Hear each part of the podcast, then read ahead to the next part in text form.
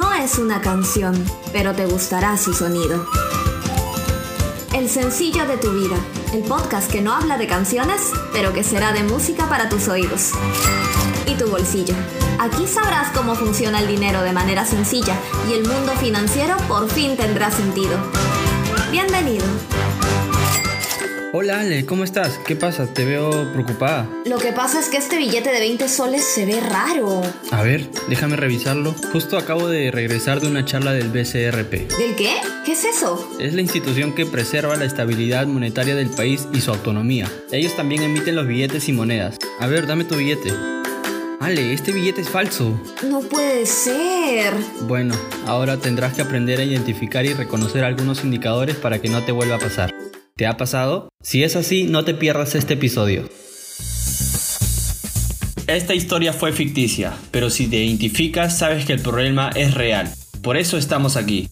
El sencillo de tu vida llegó. Buen día para todos. Tengan todos un súper buen día. Arrancamos con el sencillo de tu vida, con los mejores ánimos. De todas maneras, porque como siempre traemos información importantísima para tu vida y tuyo. Obvio, y el tema de hoy es... La economía nacional. ¿Cómo me afecta? ¿Quiénes se encargan de la economía en el Perú? Y a eso nos dedicaremos en el siguiente bloque. Comencemos. Empezamos por preguntarnos, ¿en qué me afecta la economía nacional? La gente que nos escucha, ¿crees que les afecta? Si es así, ¿cómo crees que les afecta? De repente, algunos dicen, a mí no me afecta porque yo no trabajo o porque yo trabajo tal vez. Otros quizás deben decir, pero yo no invierto, no tengo negocios, así que a mí no me afecta. Entonces, para que lo pienses un poquitito y veas si te afecta o no, acaba la explicación. Para empezar, debemos decir que todas las personas tenemos necesidades. Las más básicas son las de alimento y protección, como por ejemplo la comida, la ropa, una casa, medicinas, entre otros. Para poder obtener todo ello necesitamos que alguien produzca aquello que necesitamos, como las fábricas, y que nosotros podamos conseguir algo con que obtener lo que necesitamos, como podría ser el dinero que conseguimos por medio del trabajo.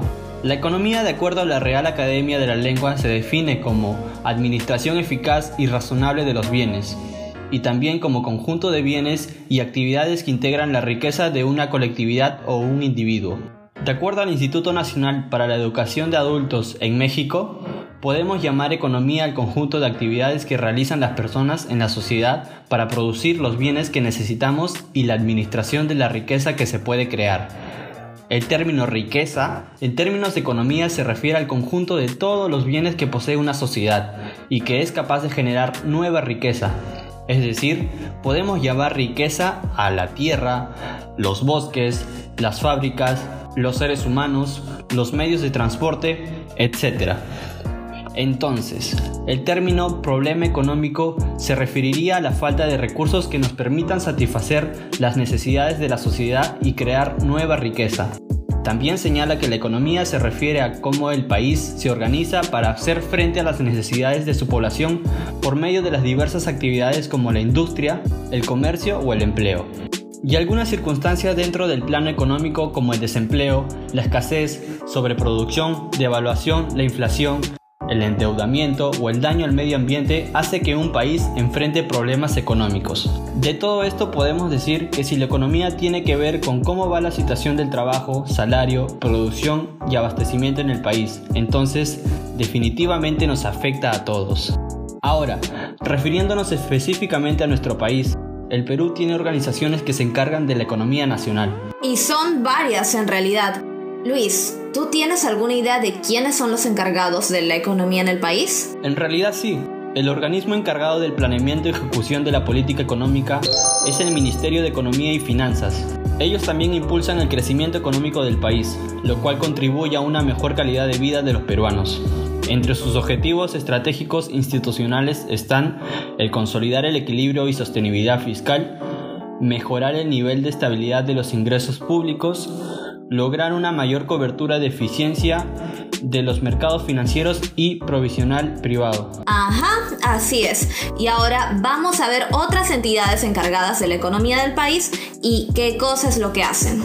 Primero, Banco Central de Reserva del Perú. Es el encargado de regular la moneda y el crédito del sistema financiero, administrar las reservas internacionales a su cargo, emitir billetes y monedas y también informar periódicamente al país sobre las finanzas nacionales. Tenemos también a la Superintendencia de Bancas, Seguros y AFP. Es el encargado de la regulación y supervisión de los sistemas financieros de seguros y del sistema privado de pensiones, así como prevenir y detectar el lavado de activos y financiamiento del terrorismo. Superintendencia de Mercado de Valores, o SMB. Tiene la finalidad de velar por la protección de los inversionistas, la eficiencia y transparencia de los mercados bajo su supervisión la correcta formación de precios y la difusión de toda la información necesaria para tales propósitos. Organismo Supervisor de las Contrataciones del Estado. Se encarga de supervisar los procesos de contratación pública que realizan las entidades del Estado, a fin de que sean ingresos eficientes y competitivos, en beneficio de los ciudadanos. Oficina de Normalización Previsional o también conocida como ONP. Su finalidad es reconocer, calificar, liquidar y pagar los derechos pensionarios en estricto cumplimiento del marco legal, además que informa, orienta a los asegurados sobre los trámites y requisitos que se necesitan para acceder a una pensión y otros beneficios pensionarios. Agencia de Promoción de la Inversión Privada, también conocida como Proinversión, se encarga de promover la inversión privada mediante asociaciones público-privadas, proyectos en activos y obras por impuestos, para su incorporación en servicios públicos, infraestructura pública, en activos, proyectos y empresas del Estado conforme a sus atribuciones. Superintendencia Nacional de Administración Tributaria, también conocida como SUNAT. Administran los tributos del Gobierno Nacional Peruano, con excepción de los tributos municipales y facilitan el comercio exterior, promoviendo el cumplimiento tributario y aduanero. Banco de la Nación Da servicio a los ciudadanos promoviendo la inclusión financiera. Fondo Nacional de Financiamiento de la Actividad Empresarial del Estado, conocido también como FONAFE.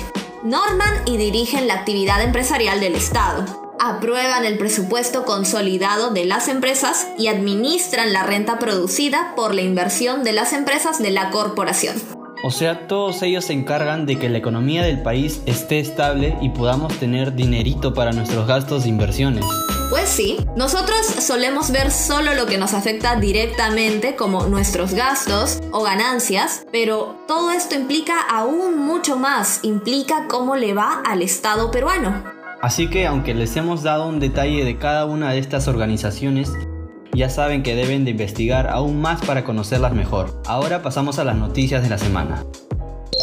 Y ahora vamos a escuchar la noticia de la semana, que es la siguiente, que ahora podrás cobrar el 100% de tu CTS. Así es, compatriotas del Perú, ahora podemos cobrar nuestro CTS al 100%, porque el retiro de la compensación por tiempo de servicios o CTS estaba estipulado para cuando un trabajador finaliza la relación formal con una empresa. Sin embargo, y debido a la coyuntura provocada por la COVID-19 y conforme a la Comisión de Trabajo del Congreso, se aprobó el retiro del 100% de los depósitos de la CTS a manera de apoyo a los trabajadores. Esto se da de acuerdo a la ley 30334.